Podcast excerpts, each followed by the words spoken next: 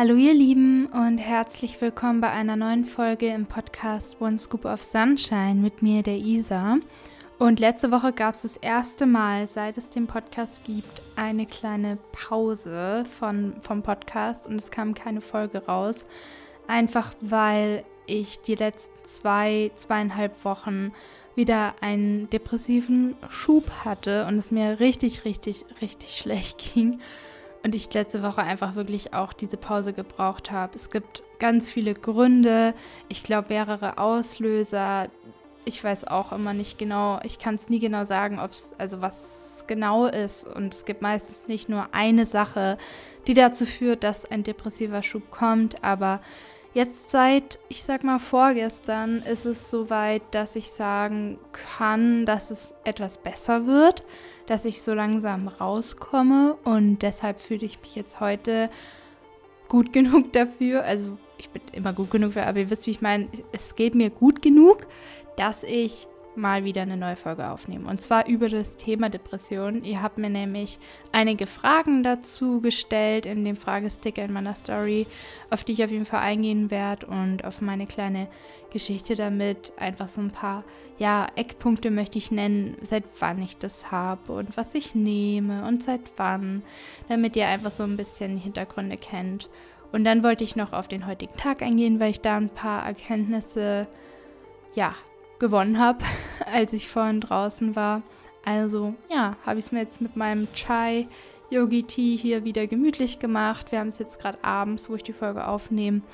Und ich plaudere jetzt quasi einfach so ein bisschen vor mich hin und erzähle euch von einem ziemlich schweren Thema, nämlich geht es um meine Depressionen. Eine Frage von euch war, was sind die Ursachen bei dir? Wie geht dein Freund, deine Familie, Freunde damit um? Und die Ursache ist wohl, dass ich sagen würde, dass es so Hand in Hand oder kurz nach meiner Sportphase kam, also wo ich so extrem viel Sport gemacht habe, untergewichtig war, da danach kam es eigentlich. Also ich hatte quasi dann das erste Mal so gesagt, okay, ich mache eine Sportpause. War, das war der Sommer 2014, als ich Kellnern war. Das war kurz bevor ich ins Internat gezogen bin, nach München.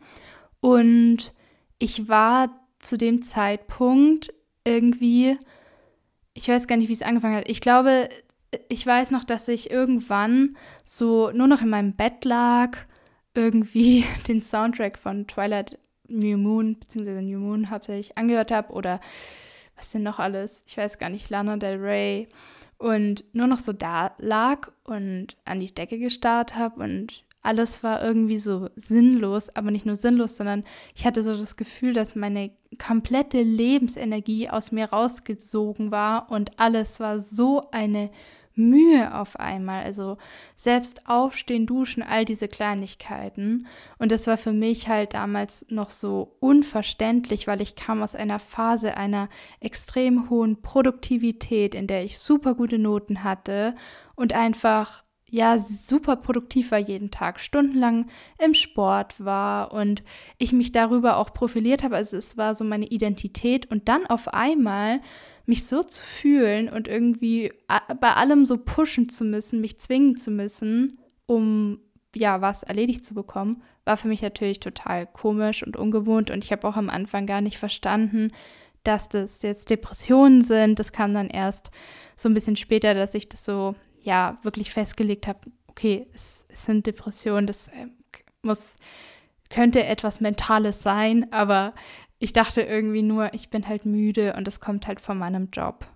Das heißt, die Ursache, würde ich sagen, also diese eine Ursache gibt es nicht. Es war einfach so unfassbar viel, was zusammengespielt hat bei mir. Also vor allem jetzt die familiäre Situation mit dem neuen Ehemann meiner Mom, mit meinen Hintergründen in der Kindheit. Da war sehr viel Instabilität.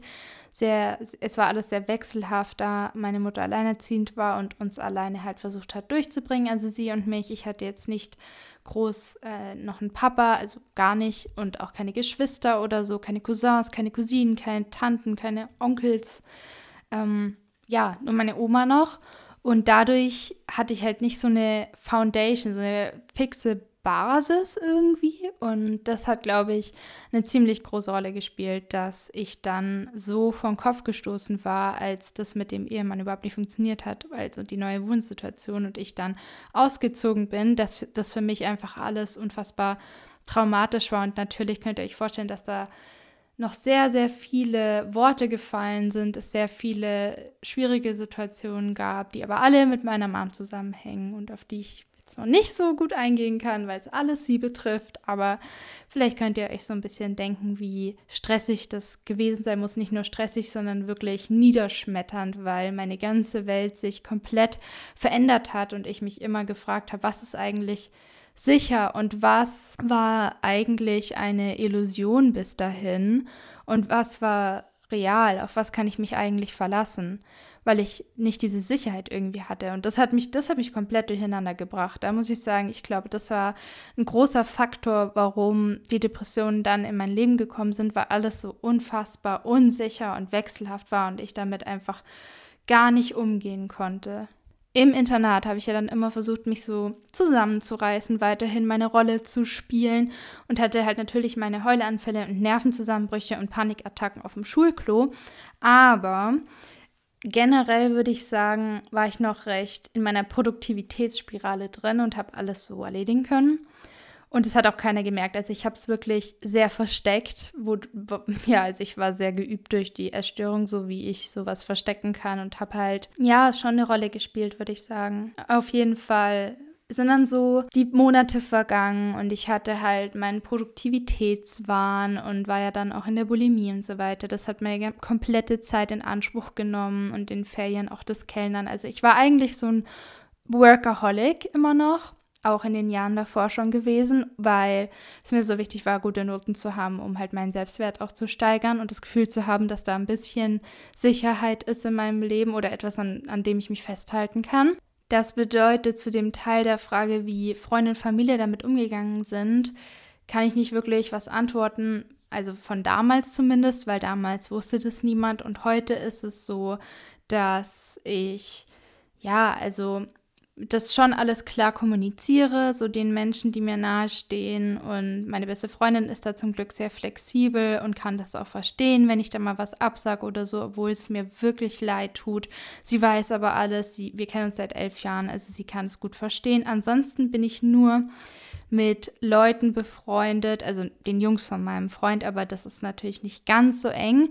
Und ansonsten habe ich noch meine Freundin, die ich durch Instagram kenne und die sind alle ja, die hören meinen Podcast so zum Großteil, die kennen mich, so da ist es auch klar und die haben auch eigene Erfahrungen oft hinsichtlich mentaler Gesundheit oder sogar Depressionen. Und dann kann man da sehr offen drüber reden. Also das ist natürlich unglaublich hilfreich. Und was Familie angeht, also ich war ja mit 16 schon ausgezogen und ich würde mal sagen, meine Oma weiß es schon. Sie macht sich natürlich öfter mal Sorgen, aber ich spiele immer so ein bisschen die Starke vor ihr, dann ist es nicht ganz so offensichtlich. Und meine Mom sehe ich nur so einmal im Monat. Da ja, sprechen wir über alle möglichen Themen in diesem begrenzten Zeitraum und nicht so viel über diese tiefergründigen Themen. Also so ja, es ist bei mir familiär eigentlich relativ distanziert, außer mit meiner Oma.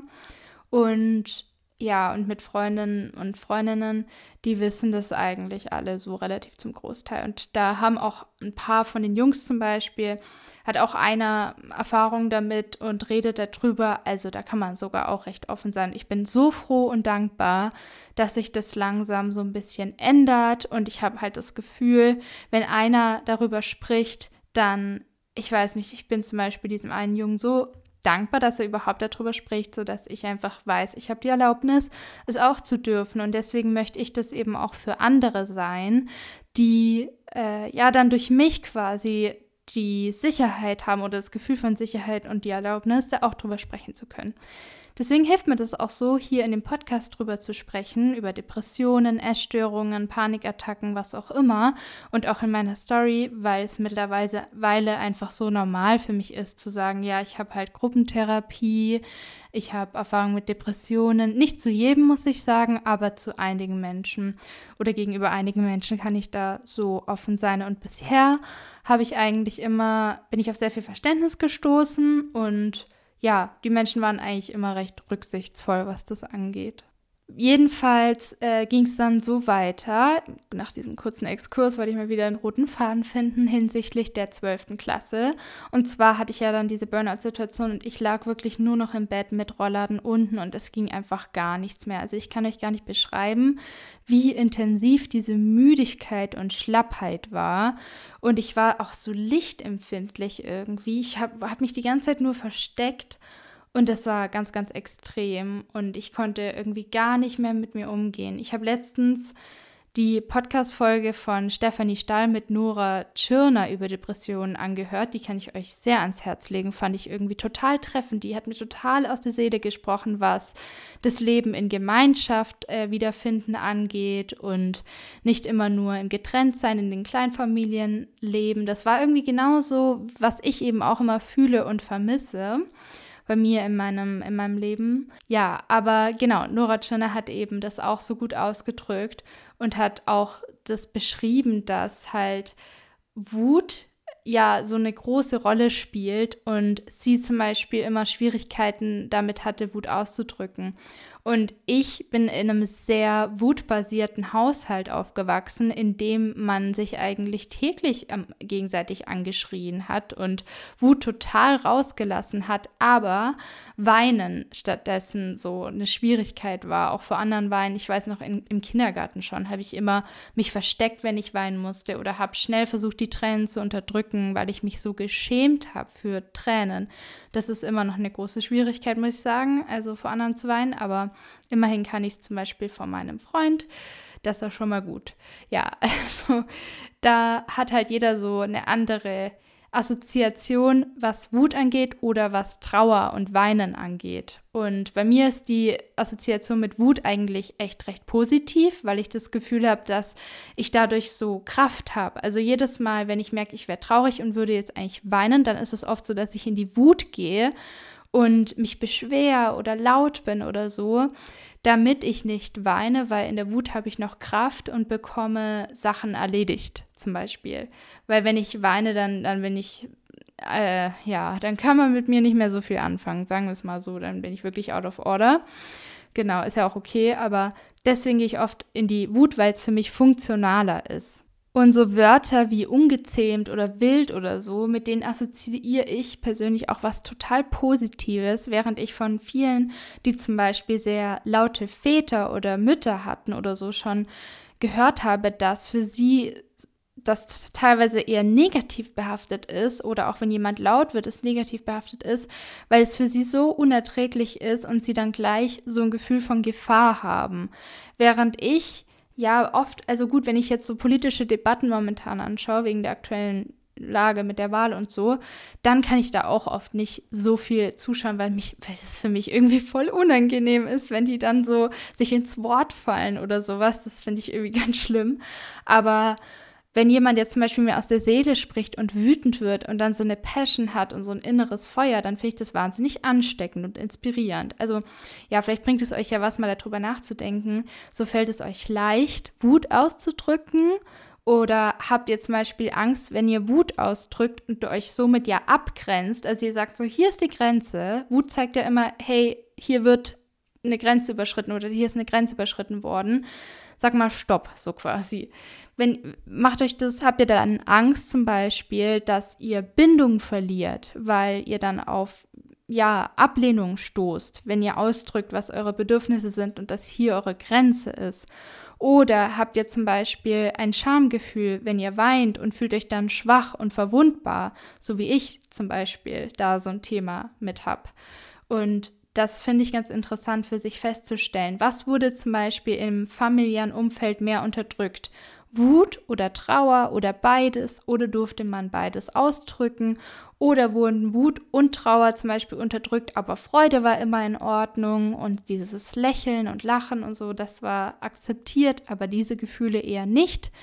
Und was hat es jetzt heute für Konsequenzen in eurem Leben? Könnt ihr euch schlecht abgrenzen, also schlecht wütend werden und sagen, nein, stopp, und da auch dann zu euch stehen? Oder könnt ihr schlecht weinen und sagen, boah, das ist mir gerade alles zu viel, ich muss jetzt mich aus der Situation rausnehmen, weil ich bin gerade total überfordert.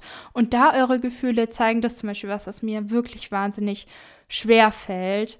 Aber Abgrenzung ist eh so ein Thema, das fällt auch, das fällt mir auch nicht so leicht. Da bin ich auch dran, aber man lernt wirklich im Laufe des Lebens immer mehr dazu, finde ich, was jetzt äh, Abgrenzung und Grenzen setzen angeht. Und das ist schon die perfekte Überleitung zu dem aktuellen Schub, denn ich glaube, dass der darauf zurückzuführen ist, dass ich wieder zu oft über meine Grenzen gegangen bin und nicht für meine Bedürfnisse eingestanden bin und gesagt habe, nein, hier kann ich nicht mehr, hier hört es auf, gerade in dem Job im Freizeitpark, in dem ich jetzt war, habe ich es ja so weit getrieben und bin so oft wieder über meine Grenzen gegangen, dass ich dann bei der Arbeit einen, weiß ich nicht wie langen, fünf, sechsstündigen Nervenzusammenbruch habe und vor allem geweint habe, was für mich ja die absolute, ja, der Super-GAU ist eigentlich, vor anderen weinen, das dann zeigen, jeder bekommt es mit.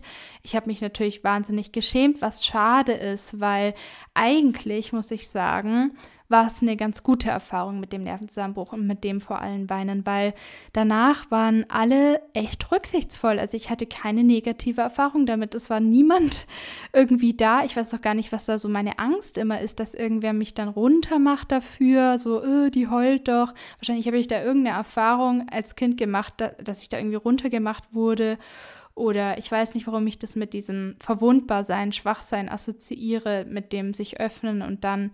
Ich glaube, dass es oft so war, dass wenn ich mich geöffnet habe und zum Beispiel geweint habe, dass ich dann nicht auf Bindung und Sicherheit gestoßen bin, sondern eher auf Ablehnung und ich kann damit jetzt nicht umgehen hinsichtlich ja, Menschen, die mir nahestehen, Bezugspersonen. Und das war eine negative Erfahrung, deswegen habe ich Weinen mit was Negativem be be, äh, verbunden und dachte auch, ich will ja keine Belastung sein und das ist eher etwas, wo ich jetzt keine Regulation erfahre, sondern eher Ablehnung erfahre. Und man ist ja, also Bindung ist ja ein Grundbedürfnis, man ist ja als Kind unfassbar, gerade als Kind, auch als Erwachsener bin ich auch abhängig davon, muss ich ehrlich sagen, aber auch als Kind wahnsinnig abhängig davon, weil da sichert es ja wirklich das Überleben. Diese Bindung, dieses ja, Essen bekommen von den Bezugspersonen, trinken, äh, Versorgung haben. Also da ist es ja wirklich essentiell, sich gut zu stellen mit denen, bei, mit denen man ja, von denen man entspringt, also Eltern. Und ja, das war für mich damals nicht so leicht. Also da war wenig Regulation da, muss ich sagen. Und ich glaube, dass das wieder so ein Punkt war, wo ich dann schon oft über meine Grenzen gegangen bin, um es der Person recht zu machen, damit ich weiter auch nur eine Spur von Bindung erfahre und ein bisschen so ein Gefühl von Sicherheit. Und dadurch habe ich meine Bedürfnisse immer unten angestellt, um es der Person recht zu machen, um eben auch die Bindung zu erfahren zu überleben. Also es war so eine Kettenreaktion für mich in meinem Kopf. Natürlich war mir das als Kind nicht so bewusst, aber ich glaube, dass das ein ganz großer Faktor war und ist. Ja, nicht anecken oder ja, zu arg irgendwie aus der Reihe tanzen. Gerade durch die Geschichten mit der Ausgrenzung in der Schulzeit bin ich da einfach sehr vorsichtig geworden. Jetzt wollte ich noch so ein bisschen auf die Situation von heute eingehen, also was ich heute so erkannt habe. Und dann gehe ich noch so ein bisschen auf eure Fragen ein hinsichtlich dem Thema Depressionen. Also, heute war ich das erste Mal wieder laufen seit sehr, ja, seit mehreren Wochen würde ich sagen, weil gerade die letzten eineinhalb Wochen hinsichtlich dem, dem depressiven Schub war es eigentlich kaum möglich, überhaupt rauszugehen und spazieren zu gehen oder ja, alleine überhaupt zu duschen oder sowas. Also ich habe dann wirklich immer geschaut, dass ich ein paar Zeitfenster gefunden habe, wo es mir einigermaßen gut ging und ich einigermaßen so die Motivation und den Antrieb hatte, um zu duschen. Und wenn es um 1 Uhr nachts war, dann habe ich um 1 Uhr nachts noch geduscht. Hauptsache, ich konnte etwas erledigen oder mal aufräumen oder so. Und ja, also ich wirtschafte dann immer extrem mit meiner Energie. Also ich wäge dann immer genau ab, okay, ist es jetzt zu viel, passt es jetzt? Und das ist oft so ein Dilemma, finde ich, sich dann zu entscheiden, okay, tut mir das jetzt gut, mich abzulenken und mich quasi dazu zu motivieren oder auch zu zwingen, was zu tun, rauszugehen, mich mit Leuten zu treffen Oder sitze ich dann am Abend da und bin noch ausgelaugter. Und das war eigentlich kontraproduktiv und hat mir eigentlich mehr im Nachhinein so geschadet als gut getan. Oder lasse ich mich wirklich voll in die Depression reinsinken und bin wirklich so die meiste Zeit im Bett, lieg rum oder sitze da und versuche da wirklich mich fühlen zu lassen, da reinzugehen. So, was ist jetzt die bessere Option? Und das ist für mich immer so schwer abzuwägen, finde ich, was da jetzt in dem Moment meinen Bedürfnissen mehr entspricht. Was heute auf jeden Fall gut getan hat, war tatsächlich das Laufen gehen. Also ich habe versucht, in der Früh eigentlich um 9 Uhr aufzustehen. Aber bei mir ist es dann so ein Thema, dass ich dann aufwache und dann kommt so alles auf mich eingeprasselt. Diese ganzen Gefühle, die ständige Müdigkeit, die Erschöpfung, die Ängste, die Trauer, die Enttäuschung, die Wut, also alles dann so da und überfordert mich extrem und ich halte es einfach gar nicht aus und lege mich wieder hin und will mich quasi einfach nur ausschalten, also weiter schlafen. Und dann schlafe ich wieder weiter, weil da bin ich nicht so ganz in meinem Körper. Also wenn ich schlafe, dann bin ich in dieser Traumwelt, alles läuft so von alleine ab, ich kann quasi zuschauen und bin trotzdem ein Teil davon. Und dann wache ich auf und selbst wenn was Schlimmes passiert ist, dann kann ich sagen, ja, es war ja nur ein Traum, alles gut. Also das hilft mir irgendwie, nicht ganz so in meinem Körper sein zu müssen. Und heute beim Laufen ist mir dann aufgefallen, dass, okay, erstmal habe ich mich gefragt, als ich dann äh, fertig war, quasi nach einer halben Stunde, so, okay, wie geht's mir jetzt? Also ich habe immer auch nach 15 Minuten schon immer wieder so Check-ins gemacht. Wie geht's mir jetzt gerade? Was ist los? Und da habe ich mich erstmal gefragt, habe ich jetzt zum Beispiel das Gefühl, dass ich mir jetzt irgendwie das Essen mehr verdient hätte oder sowas. Und dann ist mir aufgefallen, nein, damit hat das wirklich nichts zu tun. Also das mit dem Essen ist wirklich entkoppelt von dem Sport. Also ich habe nicht mehr dieses Verdienen-Ding drin, weil ich würde so oder so dieselbe Menge essen, die ich da jetzt gegessen habe. Das ist mir dann egal. Also ich habe jetzt meine Lasagne, hätte ich, die hätte ich so oder so gegessen. Das ist, das ist, spielt keine Rolle. Aber Sport und Essen sind für mich so im selben Boot hinsichtlich, dass sie mich erden, dass sie mich mehr in meinen Körper bringen. Und das habe ich dann nach 15 Minuten auch gemerkt. Also ich war dann durch den Wald laufen, habe ich dann auf eine Bank gesetzt und habe richtig gemerkt, dass ich überreizt bin, dass also quasi Emotionen hochblubbern. Und ich habe dann einer Freundin Memos gemacht und habe darüber geredet. Ich kann ja sagen, es ist die Rike und der habe ich dann ein paar Memos gemacht und habe dann einfach mal drauf losgeredet, weil ich einfach das Gefühl hatte, okay, ich kann jetzt quasi das vielleicht ein bisschen ausdrücken, aber es war dann irgendwie auch so, dass ich nicht so richtig ja, also rankam. Also ich habe das so beschrieben in der Memo wie so ein Geysir und irgendwie ist da noch so eine Schicht drüber, dass er nicht ganz explodieren kann. Und ich brauche quasi immer so eine extreme Emotion, dass sie durch die Unterdrückungsmechanismen durchkommt und wie so ein Geysir raus explodieren kann ja, also es muss immer so ausreichen. Ansonsten greifen meine Unterdrückungsmechanismen sehr automatisch und ich verstehe meinen Körper. Also ich habe die oft gebraucht, ich brauche die auch jetzt noch oft. Ich kann nicht immer ja, das so zulassen mit Nervenzusammenbrüchen, wenn ich gerade in einer wichtigen Situation oder so bin, was schade ist natürlich, aber die haben mir schon oft geholfen, aber Momentan ist es ein bisschen schwierig, weil ich halt wirklich versuche, da reinzugehen, aber sie sind natürlich sehr, sehr stark, aber auch sehr effizient. Jedenfalls habe ich es dann doch irgendwie durch das Reden geschafft, da ranzukommen, weil es einfach für mich dann total erleichternd war, auch darüber zu sprechen. Und ich habe dann auch erzählt, ja, dass ich irgendwie das Gefühl habe, dass ich ja mit dem Essen und mit dem Sport da, ich habe da oft einfach keine Lust drauf oder möchte irgendwie alles vermeiden und nur einfach ganz schnell immer reinschaufeln, also essen jetzt und irgendwas anderes machen wie Social Media oder anderen Leuten helfen, mich mit den Gefühlen anderer beschäftigen oder irgendwas anschauen, mich in eine andere Welt träumen, wie zum Beispiel momentan schaue ich Downtown Abbey und bin irgendwie so gefühlt die ganze Zeit in den 20ern und träume mich da rein, damit ich eben nicht so in meinem Körper bin. Weil wenn ich in meinem Körper bin, dann habe ich, dann kommt so dieses Gefühl hoch von, ich fühle mich hier eigentlich nicht zu Hause, ich fühle mich hier eigentlich nicht sicher.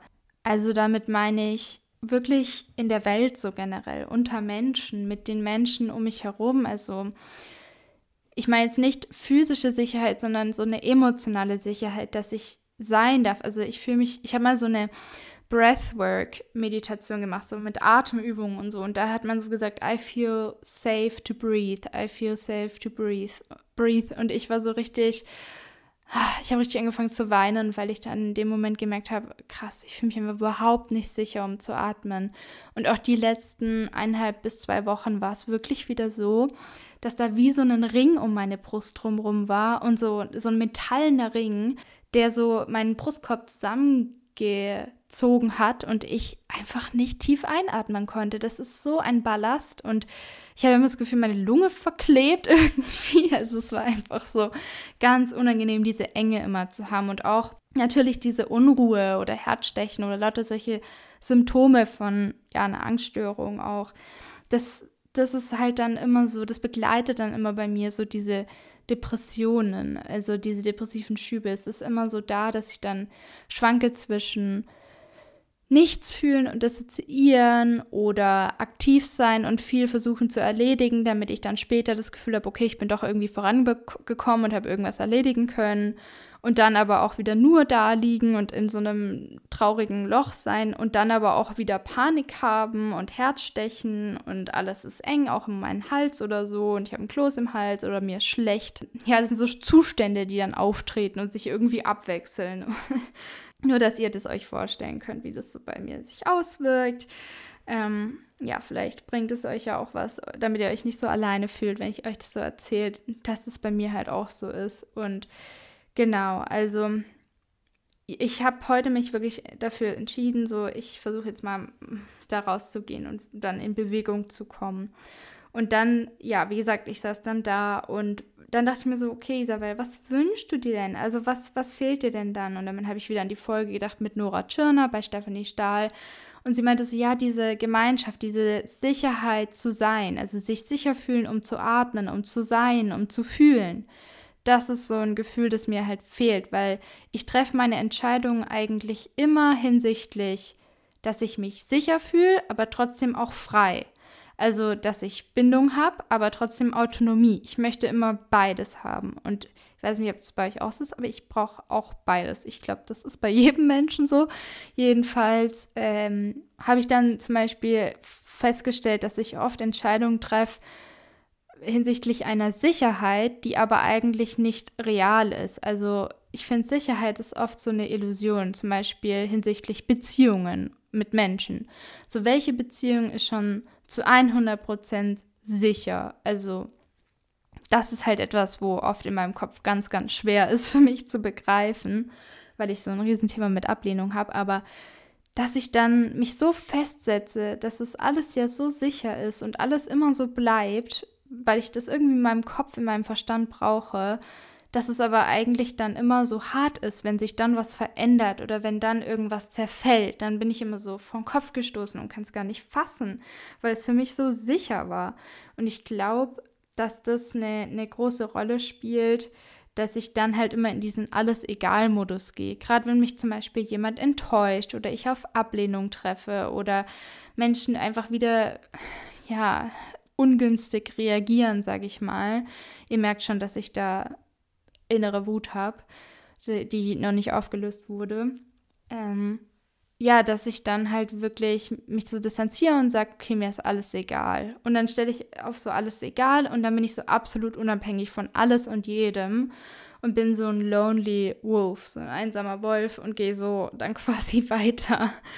Und ja, so, so ist es, also emotional gesehen, physisch gesehen wohne ich natürlich trotzdem weiterhin mit meinem Freund zusammen und habe meine beste Freundin in der Nähe und schreibe den Leuten online, aber emotional gesehen distanziere ich mich dann voll. Vielleicht ist es auch ein Schutzmechanismus, den ihr kennt. Wenn ihr es schon ganz automatisch gemacht habt und das war euch noch nicht so bewusst, dann here we go. Seid ihr es euch jetzt vielleicht bewusst. Was mir auch immer wieder schwerfällt hinsichtlich Menschen und Beziehungen, ist diese dieses Fehlen von bedingungsloser Liebe, also dass Beziehungen oft an Erwartungen geknüpft sind und Menschen so viel von einem erwarten und ich dann immer das Gefühl habe, okay, ich muss erst diese ganzen Erwartungen erfüllen, damit ich zum Beispiel mal Liebe bekomme. Also das ist ja bedingte Liebe, da sind Bedingungen dran geknüpft. Und das ist das, was mich oft so verletzt hat oder verletzt, weil ich dann das Gefühl habe, okay, es ist immer so ein Geben und Nehmen. Also wenn ich was nehmen möchte, dann muss ich immer auch erst was geben oder vice versa, also andersrum. Und das war natürlich aber auch gleichzeitig ist es ein Wunsch von mir. Da bin ich auch die Woche auch drüber nachgedacht. Und zwar, wenn ihr mal jetzt so drüber nachdenkt, ihr habt zum Beispiel in der letzten Zeit, in den letzten Jahren sehr, sehr viel gegeben, sehr, sehr viel geleistet. Und dann ist es bei mir zum Beispiel jetzt mittlerweile so, dass ich echt so das Gefühl habe, ich will es auch endlich mal einfach nehmen dürfen. Ich will endlich einfach sein dürfen, fühlen dürfen, mich sicher fühlen, um zu sein. Und das ist ganz interessant, weil ich bin ja jetzt durch verschiedene Lebensdesigns, Lebensstile gelaufen. Ich war jetzt in einem Studium, danach war ich äh, in einem Supermarkt ein halbes Jahr Angestellte, dann war ich ein Jahr Azubine, dann hatte ich ein Jahr frei, dann habe ich wieder gearbeitet, jetzt habe ich wieder frei, dann bin ich wieder im Studium. Also ich bin durch verschiedene Lebenskonstrukte gegangen und das war immer gleich, weil man doch dann immer, also bei mir war es so, ich habe immer gedacht, ja, so, es ist halt der Job ist halt das Problem oder ja, das Studium ist halt das Problem. Und wenn ich das weg habe, dann geht dieses Panikgefühl und die Depression und diese innere Traurigkeit auch weg und dann kann ich dran arbeiten, mich zu Hause zu fühlen und mir kann mir das selbst kreieren. Aber es ist immer so, es bleibt natürlich immer da, weil es ist ja was im Inneren, was ich nicht, wo ich nicht erwarten kann, dass, wenn ich mein Außen verändere, dass es dann so voll weggeht oder so. Das ist halt immer die Logik, die der Verstand sich dann zusammenwürfelt, habe ich das Gefühl. Dass nur die und die Faktoren einfach wegfallen müssen und dann ist alles gut. Aber wirklich in die Ruhe komme ich nicht. Ich weiß nicht, wie es bei euch ist, aber dann so wirklich, sobald man frei hat, dann so runterkommen und es dann wirklich loslassen können, dass da so eine Bindungslücke ist, dass man sich nicht sicher fühlt, dass man sich nicht zu Hause fühlt. So ist es zumindest bei mir. Also ich habe jetzt Mannform benutzt, aber nicht, dass es bei euch auch so ist. Bei mir ist es halt so, wegen dem Bindungstrauma, weil da diese Lücke ist. Und das ist halt so das, was, was ich jetzt heute für mich auch nochmal festgestellt habe, dass mir das einfach so wehtut oft, diese Erwartungen von Menschen und dass ich dann oft mich isoliere oder Beziehungen scheue, weil ich einfach diese Erwartungen nicht ertragen kann. Aber es sind ja nicht die Erwartungen der anderen, die das Problem sind, sondern dass ich denke, ich muss die erfüllen, damit ich auch ja irgendwie von denen gemocht werde oder Liebe bekomme. Das heißt, da geht es ja wieder um meine Abgrenzung, ist mir aufgefallen. Da, da bin ich wieder so, ich nehme immer die Wünsche von anderen dann so an und denke so, boah, ich muss die jetzt unbedingt erfüllen, damit der andere auch ja glücklich ist. Aber das ist doch nicht meine Verantwortung. Warum denke ich denn, dass das meine Pflicht ist? Nein, natürlich nicht. Also da kann ich nichts dafür, wenn die Person das alles auf mich drauf projiziert. Und es ist doch nicht meine Verantwortung und Pflicht, dann die Person glücklich zu machen und alles zu tun, damit es der gut geht, auf keinen Fall, sondern meine Verantwortung ist es nur, mich selber ja dann glücklich zu machen und auf meine Bedürfnisse zu achten. Und die habe ich wirklich sehr, sehr oft unter die anderer gestellt und war da dann so überhaupt nicht, ja, bereit oder ist mir wert, da auch mal erst an mich zu denken. Warum? Weil ich Egoismus so verurteile und verurteilt habe. Weil ich Egoismus irgendwie immer so als was ganz Schlimmes gesehen habe. Aber dass es halt einen ungesunden und einen gesunden Egoismus gibt, da bin ich auch erst letztens so wirklich drauf gekommen, dass dieser gesunde Egoismus gar nicht so negativ sein muss, sondern dass es auch gut ist, natürlich auch auf andere, also auf die eigenen Bedürfnisse, seht ihr? Nicht nur auf die anderen, sondern auch auf die eigenen Bedürfnisse zu achten und da erstmal drauf zu achten, bevor man wieder die der anderen auch beachtet. Egoismus und Abgrenzung, beziehungsweise gesunder Egoismus und Grenzen ziehen, Abgrenzung, hängen für mich also schon irgendwie auch zusammen und sind irgendwie schon wichtiger, als ich dachte. Und ich glaube tatsächlich, wenn ich weiterhin Egoismus als was ganz Negatives verurteile und auch meinen eigenen Verstand und Ego so ablehne und nur sage irgendwie, ja, nur das mitfühlende Herz in mir ist gut, aber das Ego und der Verstand, die sind schlimm und da entsteht Leid durch Attachment, also durch, dass ich irgendwie mich so auf Sachen, in Sachen reinsteigere und so lieber schalte ich auf alles egal, weil sonst halte ich das alles nicht aus und ich will doch eigentlich nur im Herz sein und so weiter und so fort. Ich glaube, dass das, dass das gar nicht so gut tut.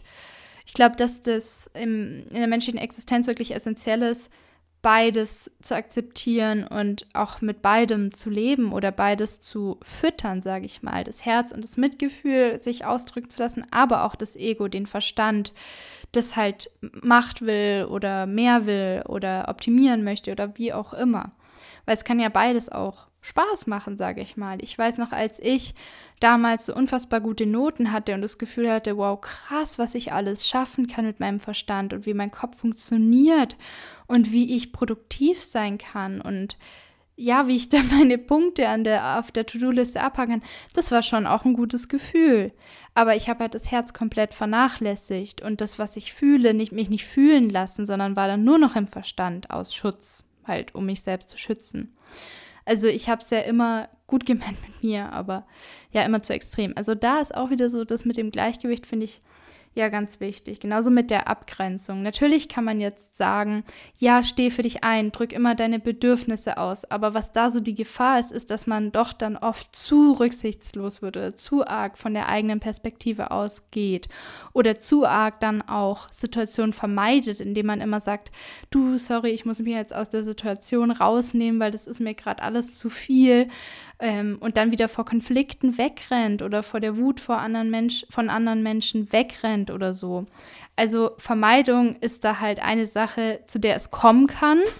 Wenn man jetzt sagt, ja, achte immer nur auf deine Bedürfnisse, also auch hier würde ich sagen, ist das Gleichgewicht wichtig und da sind nicht nur die eigenen Bedürfnisse wichtig, sondern ich finde auch, dass wichtig ist, sich in andere reinzudenken und auch zu sehen, was deren Bedürfnisse sind aber eben nicht nur oder nicht diese über die eigenen zu stellen, was ich oft gemacht habe, um eben mein großes, gro unerfülltes Grundbedürfnis nach Bindung erfüllen zu können. Also eigentlich war es auch Egoismus, eigentlich war es auch ein unerfülltes Bedürfnis von mir, weshalb ich immer versucht habe, es allen recht zu machen, damit ich deren Bindung nicht verliere oder diese Lücke in mir füllen kann, die doch unbedingt diese Liebe braucht. Und das ist so eine Abhängigkeit. Es ist echt Wahnsinn. Und dann erwarte ich halt auch wieder so viel von anderen. Zum Beispiel, dass sie mich retten, dass sie mir helfen, dass sie für mich da sind, dass sie weiß ich nicht, halt alles geben, dass es auch mir gut geht, wenn ich doch alles gebe, dass es ihnen gut geht. Aber das ist unfair meiner Meinung nach, weil ich kann doch nicht das selber dann erwarten oder zum Beispiel nur geben, um dann zu bekommen. Und dann habe ich halt oft aber auch gegeben, weil ich einfach geben so, so mag, weil es einfach auch schön ist zu geben und sich gut anfühlt. Für beide Seiten dann, denke ich mal. Also hoffe ich zumindest für die andere Seite auch.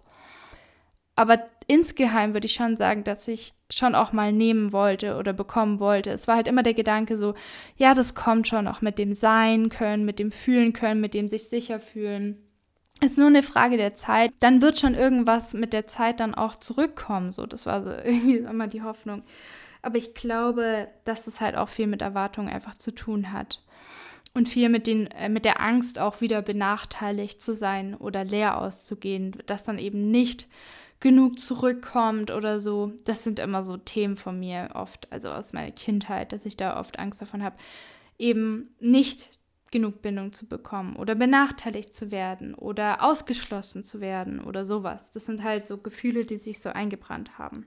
Was bringt euch das Ganze jetzt also oder ja, was ist einfach jetzt so zum Mitnehmen, sage ich mal, von dieser kleinen Folge von diesem kleinen Pocket Full of Sunshine, würde ich mal sagen. Und zwar ähm, würde ich mal sagen, dass ich da drauf gekommen bin durch dieses, was vermeide ich? Ich vermeide es zum Beispiel rauszugehen und Sport zu machen, weil ich weiß, dass dann oft Gefühle hochkommen, Schmerz hochkommt, Assoziationen hochkommen. Deswegen habe ich das oft vermieden, ja, mich zu bewegen, weil dann ich mich dann auch geerdet gefühlt habe. Also Sport ist gleich Erdung, ist gleich im Körper sein, ist gleich fühlen, ist gleich Schmerz, ist gleich Unwohlsein und sich zerrissen fühlen und alles, was halt unangenehm ist, ist gleich Leid, also quasi. Das ist meine Assoziationskette, würde ich mal sagen.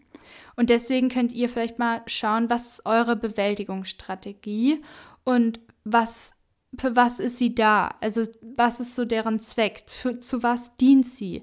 Also ist es zum Beispiel, dass ihr sagt, okay, ich mache eine Sportpause, weil oder ich, ich möchte keine Sportpause machen. Ich habe Angst vor einer Sportpause, wenn ihr zum Beispiel im Sportzwang seid, weil ich verbinde Ausruhen mit Gefühle hochkommen lassen. Und durch Sport, zum Beispiel laufen gehen, kann ich weglaufen und kann es verdrängen. Oder ist es zum Beispiel Self-Care, also das ist bei mir auch so, ein, so eine Sache. Self-Care ist etwas, was mir nicht so leicht fällt. Also, weil das bedeutet nämlich, dass ich, ja, dass mir Dinge nicht egal sind. Also, dass ich quasi mir sagen muss, okay, I give a shit, es ist mir nicht alles egal, ich muss mich jetzt quasi fühlen lassen und es ist mir wichtig, wie es der Welt geht, wie es anderen geht und das Fühlen ist halt da quasi. Also es ist auch wieder eine Erdung, Self-Care. Oder ist es bei euch zum Beispiel nicht Essen, weil wenn ihr esst, dann ist es auch eine Erdung und dann fühlt ihr und dann seid ihr da. Oder dann fühlt ihr euch zum Beispiel, wenn ihr esst, außer Kontrolle und dieses außer Kontrolle fühlen, da habt ihr irgendwie das Gefühl, ihr seid in so einem Schwebezustand und mit dem Schwebezustand könnt ihr nicht umgehen, weil ihr dann das Gefühl habt, ja, ihr habt keine Sicherheit mehr im Leben, da ist irgendwie nichts da, was euch noch hält und ihr seid so irgendwie in der Panik nur noch drin und verliert euch in euren Gefühlen. Oder Rauchen zum Beispiel, dass man quasi durch das Nichtrauchen dann Gefühle zulassen müsste, weil man mit dem Rauchen, was ja eine selbstzerstörerische Handlung für viele auch ist, diese unterdrückt. Also die Gefühle. Und das sind lauter solche Bewertungsstrategien. Und ich finde immer, dass es so wichtig ist zu sehen, was ist die Funktion davon und was passiert, wenn ich das dann zum Beispiel mache. Wie zum Beispiel bei mir, wenn ich jetzt in die Situation mich reinbegebe und Sport mache. Das ist jetzt etwas, wo ich dann halt aber auch da sitze und ich wirklich auch stolz auf mich bin, dass ich da in Bindung gegangen bin, meiner Freundin eben eine Memo gemacht habe oder mehrere Memos und dann darüber gesprochen habe weil ich sonst mich komplett immer isoliert hätte und gesagt hätte, es spielt doch eh keine Rolle, es hört mir doch eh niemand zu, ich kann mich eh niemand anvertrauen, weil dann kommen negative Reaktionen, ich werde abgelehnt, ich verliere die Bindung der Person. Heutzutage habe ich halt diesen Egal-Modus, der dann halt sagt, ja, ist doch egal, wenn sie damit nicht umgehen kann dann kannst du auch nicht authentisch sein in der Freundschaft, dann verlässt sie eben dein Leben, was bei ihr nie so wäre. Aber das ist dann so mein Gedankengang. Und dann kann ich das so gut halt schaffen, überhaupt da mich so zu öffnen, weil ich mir halt sage, ähm, ich brauche wirklich nur Menschen in meinem Leben, wo ich ehrlich sein kann, wo ich authentisch sein kann, wo ich mich öffnen kann. Ich kann das nicht mehr in so einer Lüge und in so einer Rolle zu leben. Genau, also habe ich das gemacht, hat auch gut getan. Und da war ich wirklich stolz auf mich. Also ja, vielleicht bringt es euch was, was ich da jetzt so gesagt habe mit den Assoziationen und der Kette und der Funktion, die sie erfüllen.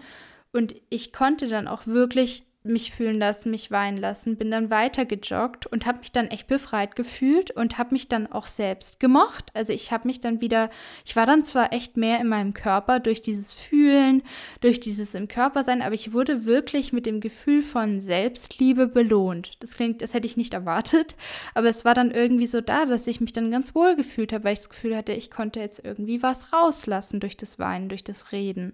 Das hat irgendwie gut getan. Für mich ist es halt Reden. Vielleicht ist es für für euch dann in dem Moment singen, tanzen, schreien, was auch immer ihr eben gerade braucht, um, wenn ihr merkt, wow, okay, da kommen Gefühle hoch, ich kann das irgendwie gerade erreichen, weil oft ist da wie eine Betonplatte drauf und man kann es nicht richtig erreichen. Aber wenn mal was hochdrückt, dann das zu tun, was euch in dem Moment hilft. Vielleicht schreiben, vielleicht telefonieren, ich weiß es nicht. Bei mir war das Memos machen in dem Moment richtig und dann halt auch dieses Weiterrennen, Weiterlaufen, die Natur anschauen, Musik hören da fühle ich mich halt dann immer so aufgefangen. Weil das ist, glaube ich, das Wichtige, dass wenn man dann sich hat fühlen lassen oder sich fühlen lässt, in der Situation ist, in der man sich dann sicher fühlt. Also ich habe mich halt in dem Moment im Wald, mit der Musik auch und mit der Person, der ich die Memos gemacht habe, sicher gefühlt. Das heißt, ich konnte diese Assoziation schaffen mit, okay, ich konnte mich fühlen lassen. Ich habe das bewusst herbeigeführt, indem ich laufen gegangen bin, von dem ich weiß, dass es ein Trigger für mich ist. Und ich habe dann die Gefühle auch rausgelassen. Ich habe weinen können. Ich habe darüber gesprochen. Und ich war aber die ganze Zeit in einem sicheren Umfeld und wurde irgendwie aufgefangen von dieser Person und eben auch von dem Wald. Also auch wenn die Person, also auch wenn es Memos waren, aber sie hat dann später geantwortet ja, das ist halt immer die Frage, braucht man in dem Moment jemanden, der bewusst mit einem spricht, dann würde ich auf jeden Fall anrufen. Aber für mich war in dem Moment irgendwie Memos machen die bessere Option. So viel noch dazu am Rande zu meiner Erfahrung hinsichtlich Fühlen, weil ich brauche immer so ein bisschen Beispielsituationen. Ich mag es immer nicht, wenn es heißt, ja, und dann fühlst du das und dann transformierst du das und dann ist es weg. Und ich bin immer so, ja, wie denn? Und wie komme ich denn danach zur Selbstliebe? Und ich, ich kann dazu nur sagen, ist es wirklich so, wenn ich, wenn ich was mich triggern lasse oder wenn ein Trigger kommt und ich dann mich fühlen lassen kann. Also ich kann es nicht immer, aber wenn es geht, dass dann, wenn es so fließt, dass es mir dann danach wirklich auch besser geht und ich dann auch in die Selbstliebe komme. Aber manchmal zum Beispiel, ich, ich würde auch immer aufpassen, ich würde mich jetzt nie zum Beispiel so einer riesigen Situation ganz alleine aussetzen, wie zum Beispiel, wo ich jetzt im Januar in dieser Klinik drei Tage war und alles so ähnlich war wie im Internat. Das war eigentlich sehr, sehr schlimm und es war zu viel, es war zu extrem. Dem würde ich mich nicht mehr, vor allem nicht alleine, aussetzen, weil das einfach viel zu krass ist. Aber dann so zum Beispiel joggen gehen und dann so ein bisschen was hochkommen lassen, was so ein paar Punkte angeht in mir, das hat, war irgendwie in Ordnung. Vor allem hat die Sonne gescheint, es war alles so beruhigend um mich rum. Da wusste ich, okay, das schaffe ich, glaube ich, heute. Das ist okay, das ist nicht zu viel. Aber natürlich würde ich euch auch immer empfehlen, wenn ihr einen Therapeuten oder eine Psychotherapeutin habt, dass ihr dann das zusammen mit der Person macht. Vielleicht ist die Person ja auf Traumatherapie spezialisiert. Zum Beispiel die Rike macht ja auch sowas wie Somatic Experience. Da kann ich euch sehr die zweite Podcast-Folge mit ihr, die wir hier auf dem Podcast gemacht haben, empfehlen, wo wir darüber geredet haben, was Somatic Experience ist, was TRE ist, also Attention and Trauma Releasing Exercises. Ja, was halt einfach echt cool sein kann, gerade in der Gruppentherapie oder mit einem Therapeuten oder Therapeutin zusammen. Jetzt komme ich noch zu ein paar Fragen. Und zwar, ähm, ja, also wie gesagt, es kam dann eigentlich so über die Jahre, kam immer wieder ganz starke Schübe. Und gerade jetzt letzten Dezember und diesen Januar war es dann nochmal ganz, ganz schlimm. Und dann hatte ich mich eben entschieden, das erste Mal, nachdem ich wirklich sieben Jahre Depression hatte, also von 2014 bis 2020 sind sechs Jahre und dann war ich im siebten Jahr, jetzt bin ich im siebten Jahr quasi, habe ich dann entschieden, okay, ich probiere das jetzt mal mit Medikamenten. Und ich habe ab März, glaube ich, Sertralin genommen. Das ist ein Antidepressivum. Und ich muss sagen, dass ich das wirklich sehr gut vertragen habe. Also ich habe mir alle möglichen Infos zu verschiedenen Antidepressiva durchgelesen, bin auf die SSRIs natürlich gestoßen, die Serotonin. Serotonin-Wiederaufnahmehämmer heißen die, glaube ich. Da könnt ihr euch auf jeden Fall ähm, online informieren oder fragt am besten euren Psychiater oder eure Psychiaterin. Und ich hatte damals auch echt Glück im März, muss ich sagen. Also ich habe zu dem Zeitpunkt einen Termin ausmachen wollen, als der alte Psychiater in meiner Stadt in Rente gegangen ist und die neue kam halt gerade. Und dann war gerade ein Ter Termin frei. Also das war ziemlich cool. Ihr könnt auch einfach auch mal ein Gespräch, würde ich mal sagen, mit so einem Psychiater oder Psychiaterin führen und einfach mal fragen, was gibt es denn so und wie könnte mir das helfen und was machen wir, wenn da Nebenwirkungen kommen und kann ich dann wechseln? lauter solche Sachen. Weil sie hat mir auch gesagt in dem Gespräch dann, ja, dass ich da auf jeden Fall dann wechseln kann und sie mir das halt empfehlen würde, weil da viele ihre Patienten und Patientinnen gute Erfahrungen mit hatten und ich hatte auch äh, davor so viel mir drüber durchgelesen und wollte auch nach Sertralin fragen. Das heißt, es kam natürlich ganz gelegen, dass sie mir das sogar vorgeschlagen hat, ob ich das nicht nehmen möchte. Ich also sofort Ja gesagt und dann habe ich erst ein paar Wochen oder eineinhalb oder zwei Wochen 25 Milligramm genommen, dann 50, dann sind wir auf 75 hoch und aktuell bin ich bei 100. Also das war nämlich eine Frage. Welche Medikamente hattest du? Welche hast du jetzt? Wie oft gehst du zum Psychiater? Also ich gehe zu meiner Psychiaterin so alle zwei, zweieinhalb Monate, also immer wenn halt mein Medikament wieder leer ist. Ich war also die letzten Male da und wir hatten auch ein Gespräch. Sie hat mir auch ein paar Tipps gegeben oder so, so hinsichtlich, ja, natürlich fühlen und damit umgehen und so weiter und hat mir auch nochmal ins Herz gelegt, nach einer Einzeltherapie zu suchen. Da bin ich auf, also derzeitig auf der Suche danach, weil ihr wisst ja, dass ich in einer Gruppentherapie bin. Da könnte ich eigentlich mal noch eine separate Folge machen, ähm, wie das jetzt so war oder ist. Ich bin da jetzt noch drin, aber ich wollte schon eigentlich noch mal eine Einzeltherapie halt haben. Aber ihr wisst, wie es mit den Therapieplätzen ist. Und ich war lange jetzt eigentlich, ja, habe ich so mit mir gehadert, weil ich so war, wow, Isa, du hast einen Therapieplatz in der Gruppentherapie. Und du musst doch dankbar sein und dich damit zufrieden gehen. Aber irgendwie, nein, warum denn? Warum setze ich mir so diese Regel auf? Wenn ich eine Einzeltherapie brauche, um mehr Raum einnehmen zu können, dann brauche ich das und dann werde ich halt auch dafür sorgen, dass ich das bekomme. Ich habe ja jetzt ein Jahr die Gruppe gehabt, was mich extrem gepusht hat und mir extrem geholfen hat. Aber jetzt würde ich halt dann doch gern einfach noch eine kontinuierliche Einzeltherapie haben. Und ich bin jetzt so weit, stabil, sage ich mal, dass ich dann ein paar Monate auch ohne Therapie könnte, bis ich halt einen Platz habe. Das heißt, da bin ich gerade auf der Suche. Also ich bin der ganzen Therapiesache in der Gruppe unfassbar dankbar. Mein Bauchgefühl sagt mir nur, dass ich eben jetzt noch eine Einzel bräuchte, die halt kontinuierlich ist. Also ich bin da wirklich, ich habe da lange in mich reingefühlt und das fühlt sich halt absolut richtig an. Und dann gebe ich lieber den Platz frei in der Gruppe und suche nach einer Einzeltherapie, als dann aus einem schlechten Gewissen heraus da weiter zu bleiben. Also das macht ja keinen Sinn. Hattest du Angst vor Nebenwirkungen? Nimmst du die Tabletten täglich? Ja, ich nehme sie täglich und ich hatte voll Angst vor Nebenwirkungen. Also total. Ich glaube, da geht es doch jedem so. Dass man so denkt, Nora Tschirner hat das auch wieder so schön ausgedrückt in der Folge, dass man dann so ein Roboter wird und halt noch so funktioniert und irgendwie seine Persönlichkeit verliert oder so. Aber ich hatte natürlich schon ordentlichen Respekt davor. Und dann ja, war es aber so, dass ich wirklich ich selber geblieben bin. Es war nur so, was sich verändert hat, dass die depressiven Episoden seltener wurden, kürzer waren. Also ich muss sagen, die, die ich jetzt hatte, war die längste, die ich hatte, seit ich seit März Sertralin nehme. Und das hat mich eben auch so aus der Bahn geworfen, weil ich so war, oh mein Gott, warum ist denn das jetzt schon wieder so lang? Und das war auch die letzten Male viel kürzer. Also zwei Wochen oder zweieinhalb Wochen ist für mich halt eine längere Episode. Normalerweise sind es halt eher so fünf, sechs Tage dann gewesen immer. Und das war aber auch jetzt so zum Glück, dass ich doch nicht nur im Bett liege, sondern dass ich doch schon noch mehr schaffe. Ist mir jetzt auch eigentlich erst in, dieses Jahr so bewusst geworden, dass meine Depression vielleicht doch eine schwerere ist, als ich dachte. Also ich habe das immer ziemlich runtergespielt, muss ich sagen. Und dachte so, ja, es ist einfach nur eine Sache von mentaler Stärke und wenn ich mich zwinge, meine Gefühle ausschalte, dann schaffe ich das alles schon.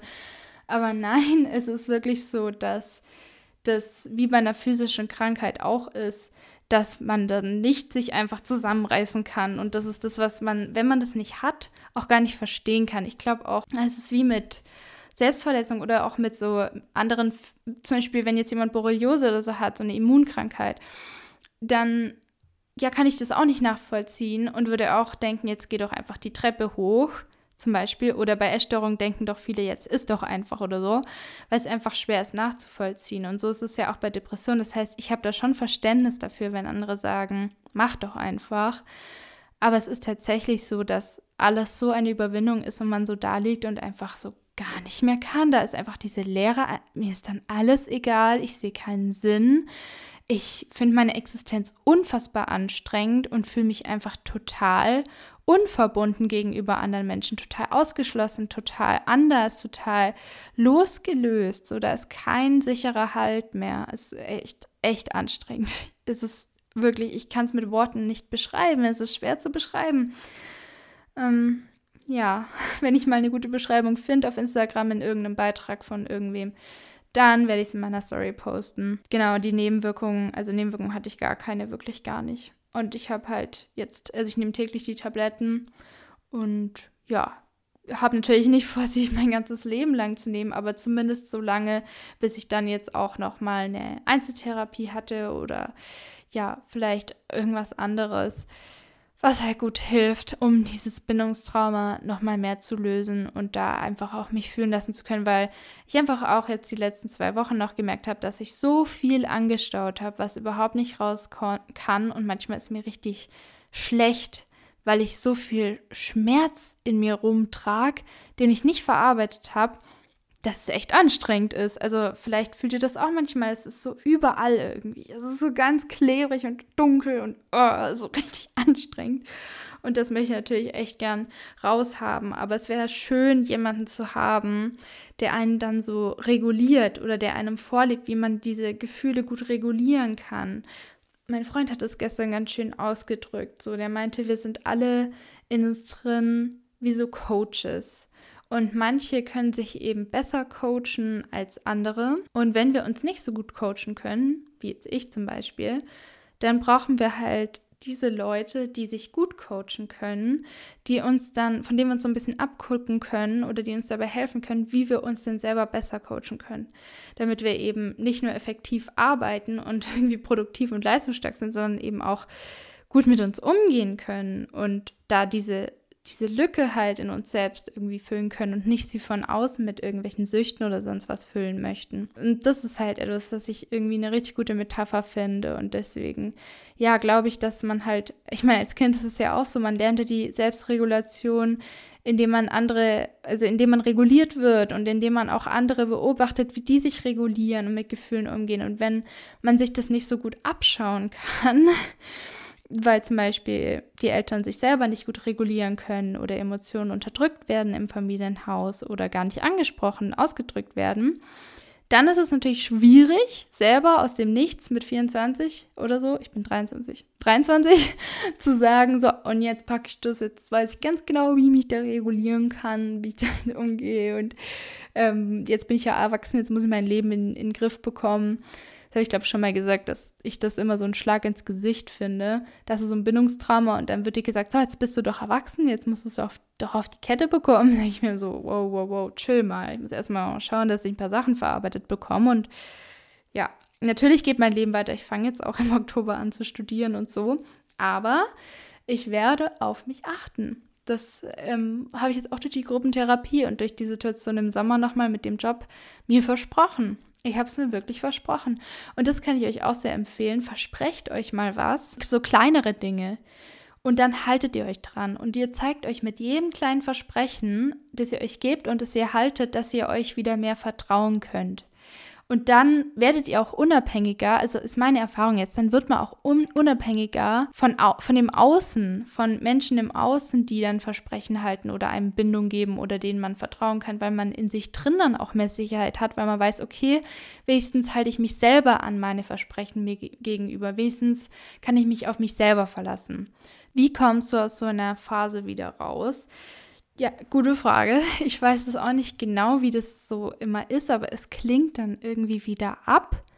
Also ich glaube, je mehr ich auch einfach mit dem Flow gehe und dann versuche einigermaßen gut auf meine Bedürfnisse zu achten, desto besser komme ich da auch wieder raus oder desto schneller komme ich wieder raus, weil ich glaube halt immer, dass das der Grund ist, warum bei mir die depressiven Schübe kommen, weil ich über einen längeren Zeitraum über meine Grenzen gegangen bin und nicht gesagt habe, hier, stopp, ich kann nicht mehr oder lasst es bitte oder nicht ehrlich war zu anderen Menschen und nicht gesagt habe, was ich eigentlich brauche oder Sachen beschönigt habe, schön geredet habe oder wieder Ausreden gefunden habe, anstatt abzusagen und mich gezwungen habe. Also das ist etwas, was ich dann über einen längeren Zeitraum mache, mich nicht abzugrenzen und nicht meine Gefühle auch auszudrücken oder mich fühlen zu lassen. Und dann kommt immer so dieser Crash und dann kommt ein depressiver Schub. Ich gebe mir nicht die Schuld dafür. Ich weiß, dass das erlernte Schutzmechanismen sind. Das ist mein Umgang mit Emotionen, den ich erlernt habe oder den ich mir selber ja beigebracht habe oder mir von anderen vielleicht auch abgeschaut habe, der halt funktioniert hat. Also mit dem bin ich jahrelang durchgekommen, mit dem habe ich mein Abitur geschafft, mit dem habe ich das in München geschafft und meine Reise in Neuseeland und all diese Sachen. Aber jetzt merke ich halt, dass der zu viele Nachteile hat, als dass ich den langfristig beibehalten möchte. Auf keinen Fall. Ich möchte das verändern und shiften. Ja, und das ist halt etwas, ähm, was dann natürlich dann zur Folge hat, dass es mir hilft, da rauszukommen, indem ich mir dann wirklich zeige, ich höre auf deine Bedürfnisse, Isa. Was natürlich schwierig ist zu erkennen, weil oft ist es so, dass ich so dissoziiert bin, dass ich nichts mehr richtig so fühle und nicht mehr richtig da bin und dann weiß ich gar nicht mehr, was will ich eigentlich. Dann ist so alles leer und dann bin ich auch so, ja super, jetzt ist ein bisschen spät zu sagen, okay, ich höre jetzt doch auf meine Bedürfnisse, weil dann fühle ich so gar nichts mehr, auch, auch nicht so gut.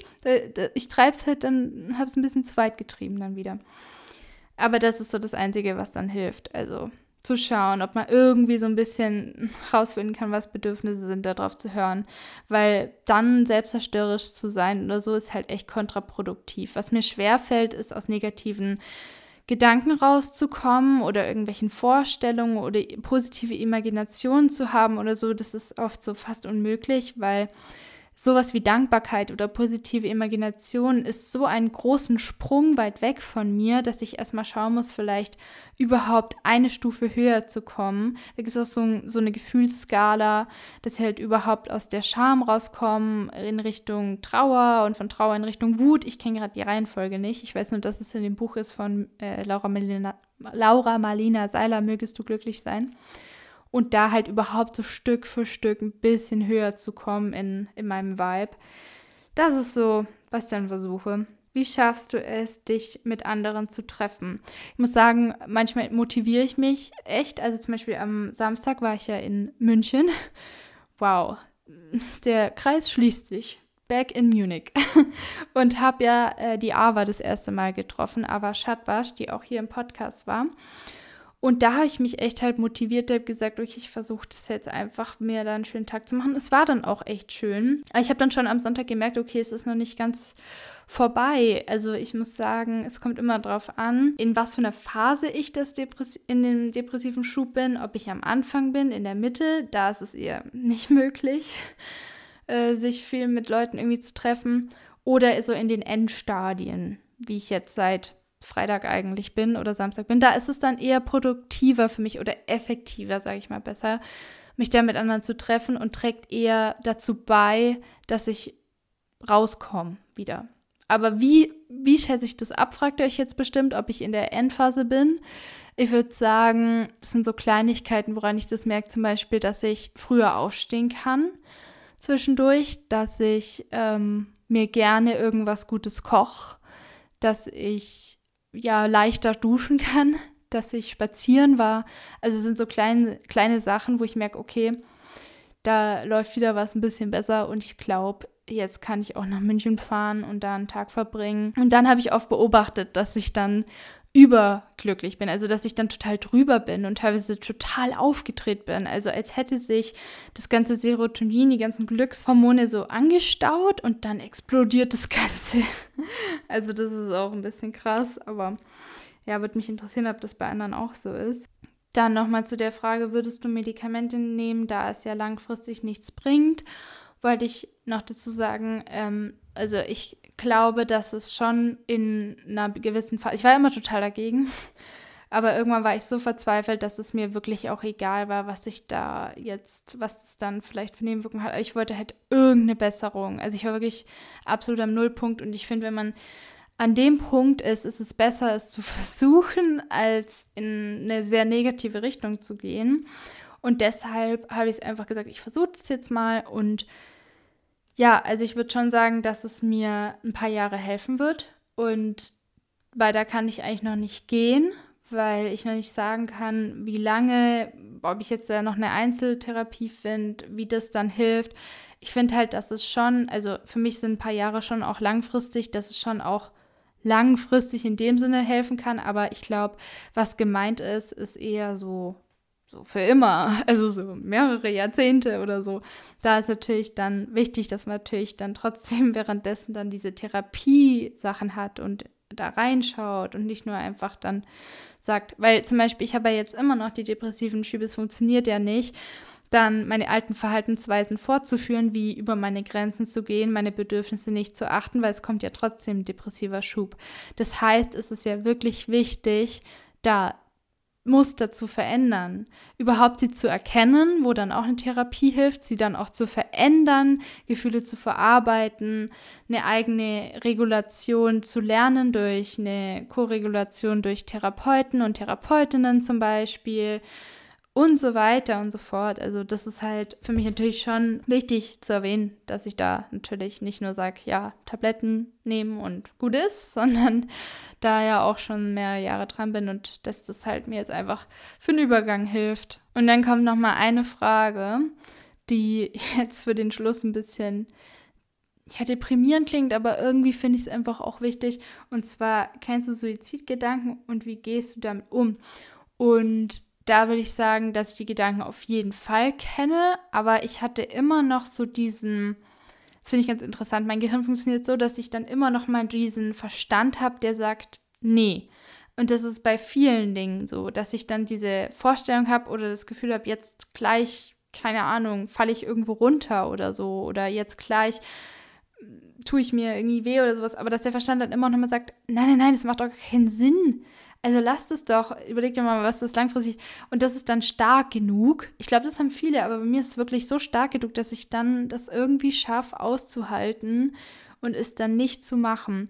Und so muss ich auch sagen, bin ich zum Beispiel aus der Bulimie rausgekommen, weil ich mich dann wirklich zum Beispiel voll gegessen hatte und ich habe es ausgehalten. Ich habe mich nicht übergeben, auch wenn ich geheult habe, auch wenn ich wütend war, auch wenn ich Schmerzen hatte, ich habe es ausgehalten. Auch wenn der Drang, mich zu übergeben, oft sehr, sehr, sehr, sehr stark war. Ich habe mich oft abgelenkt oder ich lag auch mal auf dem Bett und habe so in mich reingefühlt und habe es auch mal genossen, einfach mal nicht an Essen zu denken, 20 Minuten lang und habe dann wirklich meinen Verstand genutzt, um mir zu sagen, warum das jetzt, warum ich das jetzt brauche. Und dann versucht natürlich auch die Gefühle zuzulassen, was oft nicht ganz so gut möglich war, weil es doch sehr, sehr überflutend war.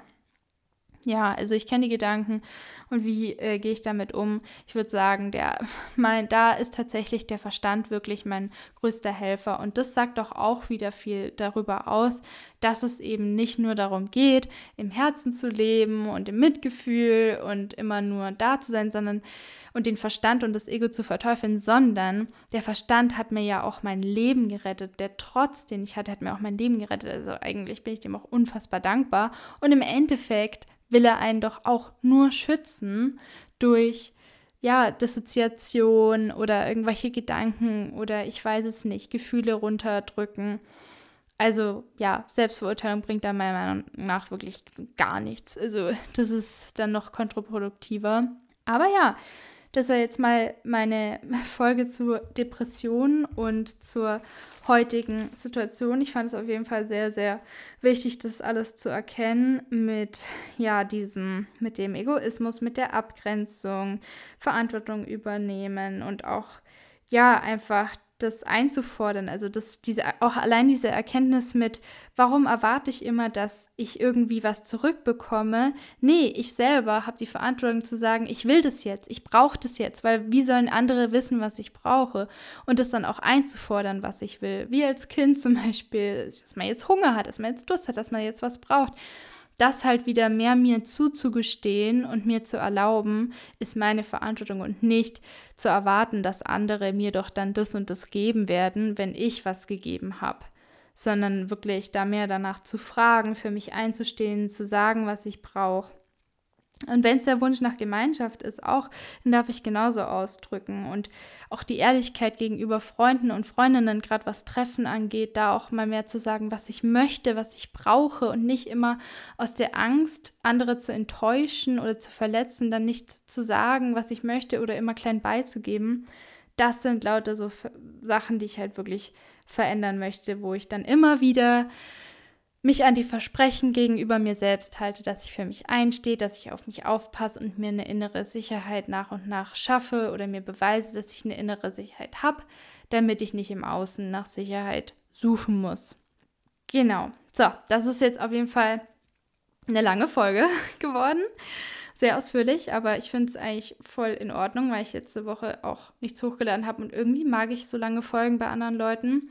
Und man kann ja immer sagen, also es ist ja von jedem auch wieder die eigene Verantwortung, ob ihr euch das anhören wollt oder nicht komplett und nicht meine Verantwortung, sie kürzer zu machen, nur damit ich es allen recht mache, weil die Leute lieber kürzere Folgen wollen. Sondern ich mache es einfach so lange, wie ich das möchte und jeder kann selber entscheiden, ob er es anhört oder nicht. Das ist auch wieder ein gutes, gutes Beispiel für diese Abgrenzung und auf Bedürfnisse eingehen, anstatt das allen immer recht machen zu wollen. Wollte ich gerade nur noch mal erwähnen, so als Beispiel, weil bei mir die Schuldgefühle oft sehr, sehr intensiv sind und laut werden, falls ihr das vielleicht kennt. Also, dann wünsche ich euch jetzt noch ein schönes Wochenende und eine schöne neue Woche dann nächste Woche, weil die Folge wird jetzt morgen oder übermorgen rauskommen, also Samstag, Sonntag. Oder vielleicht sogar jetzt noch, wenn ich sie geschnitten bekomme. Und wir hören uns dann wieder in der nächsten Folge. Hoffentlich habt ihr ein bisschen was für euch mitnehmen können. Und ich habe auf jeden Fall was für mich mitgenommen, nämlich, dass es mir einfach gut tut, so einen Real Talk zu geben, so zu erzählen, wie es mir einfach wirklich geht, was wirklich meine Gefühle sind, mir den Raum zu nehmen, darüber auch zu sprechen und zwar so viel Raum, wie ich möchte und nicht nur zu sagen, okay, maximal 30 Minuten, sondern ich rede einfach in die Unendlichkeit, so wie ich es halt möchte. Und jeder kann selber entscheiden, ob er es dann hören möchte oder nicht. Mir hat es auf jeden Fall gut getan. Ich bin froh, dass ich da so weit bin, einfach auf mein Bedürfnis zu hören. Und ich übe mich daran. Wie gesagt, ich übe mich daran. Alles, alles Liebe, ein herzliches Namaste und bis zum nächsten Mal. Eure Isa.